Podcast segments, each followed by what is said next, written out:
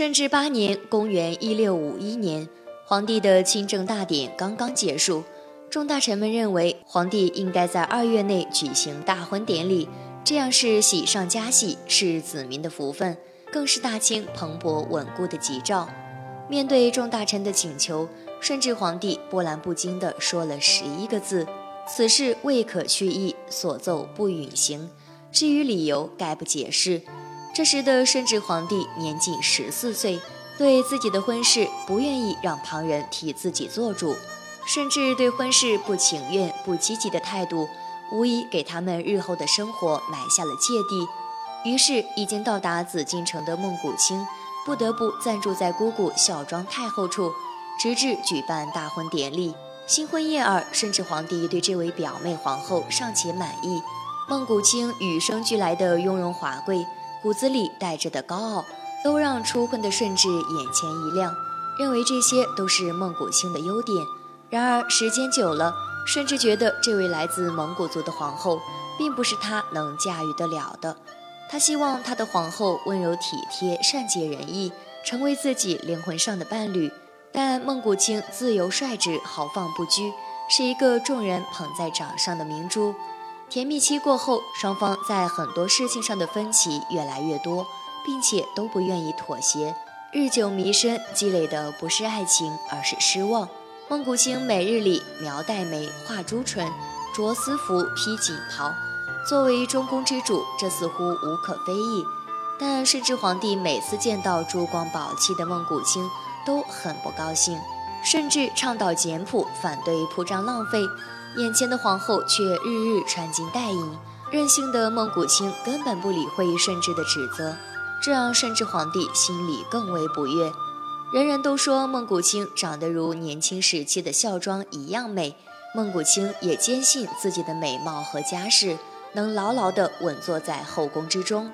然而顺治对她越来越冷落，皇权笼罩下的后宫要求一夫多妻的皇帝从一而终，至死不渝。无异于天方夜谭，甚至在女人身上寻求的是温柔乡，是风情，是顺从。这令从小就被众人捧在手心里、娇生惯养的孟古青醋意横生。女人天生的嫉妒让她心躁难耐。后宫之中佳丽成群，纵使所有女人的姿色都在孟古青之下，她依然无法掩饰自己的醋意。孟古青的任性妄为让顺治大为光火。面对皇后孟古青的猜忌和对自己后宫生活的打扰，顺治皇帝萌生了不要这个女人的念头。这个念头犹如一颗种子，快速的、蓬勃的在顺治皇帝的心中生根发芽。一旦相看生厌，那么以往的华贵就成了奢侈，以往的率真就成了骄横。皇后在他眼里一无是处。在一次用膳时，孟古青因为一件餐具。不是由黄金制成的，而大发雷霆，忍无可忍的顺治抓住此事，决定废后。两人开始分居。这个时候，他们的婚姻生活刚刚两年，甚至十年。敏锐地察觉到顺治皇帝有废后之意后，大学士们马上联名上书，对皇帝进行了劝阻。废后心意已决的顺治皇帝对此事毫不隐瞒，对众学士的上书只批复七个字。皇后无能，故当废。针对顺治皇帝的这道谕旨，大臣们认为婚后两年内皇后没有越矩之事，废后没有理由。可顺治皇帝心意已决，执意废后，于是做了两年大清开国第一皇后的孟古青离开了坤宁宫，迁至侧宫成了静妃。在废后这件事上，孟古青想过寻求姑姑孝庄的帮助，但是孝庄没有帮。顺治皇帝从小便性情刚决、任性易怒，做事只愿顺从心意，对所有冒犯者或者让其不顺心者一律严惩。自己的这对儿女冤家的不和，顺治的郁郁寡欢和愁容憔悴，孝庄皇太后都看在眼里。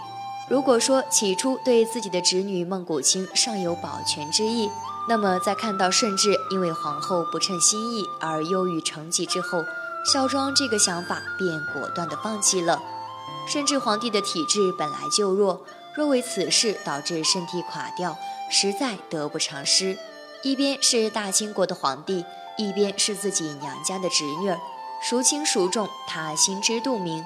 因此，对顺治的废后决定，孝庄没有强行阻拦，变相的促进了顺治废后的成功。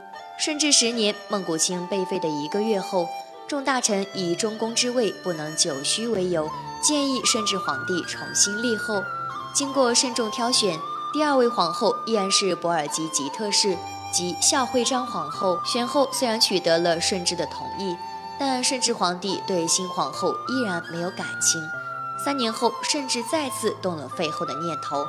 他想让自己最爱的董鄂妃做皇后，但新皇后生性安静忠厚，并不多事，从不与任何人争风吃醋，甚至皇帝找不到废她的理由。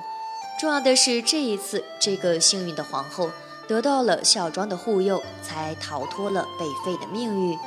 然而自始至终，她从未得到过皇帝的垂爱，形同寡居，膝下无儿无女。后来受到康熙皇帝的敬爱，在七十八岁高龄去世，因此孝惠章皇后是幸运的。顺治的挚爱董鄂妃也是幸运的，只活了二十二年，却得到了顺治所有的宠爱。而孟古青呢，她也有着不输董鄂妃的绝美容貌，她与孝庄皇太后的关系比孝惠章皇后更为亲近。最终，她只能在冷宫中寂寂度日，而彼时她是处于花季的妙龄少女，日复一日，年复一年，寡居生活漫长而凄凉，视线所及之处，只有紫禁城那高高的红墙。孟古青错了吗？在皇室，在后宫，在顺治皇帝的眼里，孟古青的一切都是错的。他终于在冷宫中参透了这一层，一切全是因为不爱。皇帝才会在坚持废后的谕旨上重重写上“皇后无能”，因为不爱，皇帝才会隶属他的罪状。醋意太浓，奢侈无度。作为万人之上的皇帝，对人欲加之罪，何患无辞？如果孟古青和孝惠章皇后一样，心无波澜，不争不宠，在宫中自保中安度一生，那也就不是大草原的孟古青了。皇上是所有后宫女人的男人。不是皇后一个人的男人，他宁愿被打入冷宫，也无法忍受漠视和冷落。两个执拗的人，一旦无爱，连相敬如宾都做不到。什么无能奢侈，都是顺治为了废后的托词。孟古卿最大的错是宁可不讨好顺治，也不勉强自己一分一毫，绝不委曲求全。但大清国是爱新觉罗的，所以顺治赢了。孟古卿废了，他没有姑母海兰珠的温婉，没有姑母孝庄太后的名士，他有的只有广袤的草原，赋予他的开朗率真和自由无限。孟古青被废后，便在大清历史上销声匿迹了，官方对他只字不提，甚至皇帝的妃嫔都葬在了清东陵的孝东陵内，但孝东陵里没有孟古青。顺治皇帝是有名的痴情皇帝。人有多深情，就有多绝情。不爱只是因为不爱，他再也不提孟古青。也许他俩都没有错，只是彼此不是各自需要的人。关于孟古青的结局，还有这样的一种说法：朝鲜的《李朝实录》里记载，孟古青被降为静妃后，回到娘家科尔沁。此时孟古青已经怀孕，回到娘家不久，便生下一个男孩。男孩在孟古青的精心哺育下健康成长，在十四岁的时候，清廷才知道这件事儿。后来，这个男孩去见了康熙皇帝，但他却拒绝去清朝，哪怕这只是某个后人关于孟古青的一个美好的猜测，我们也愿意相信这个结局。今天的分享就到这里，希望您能喜欢。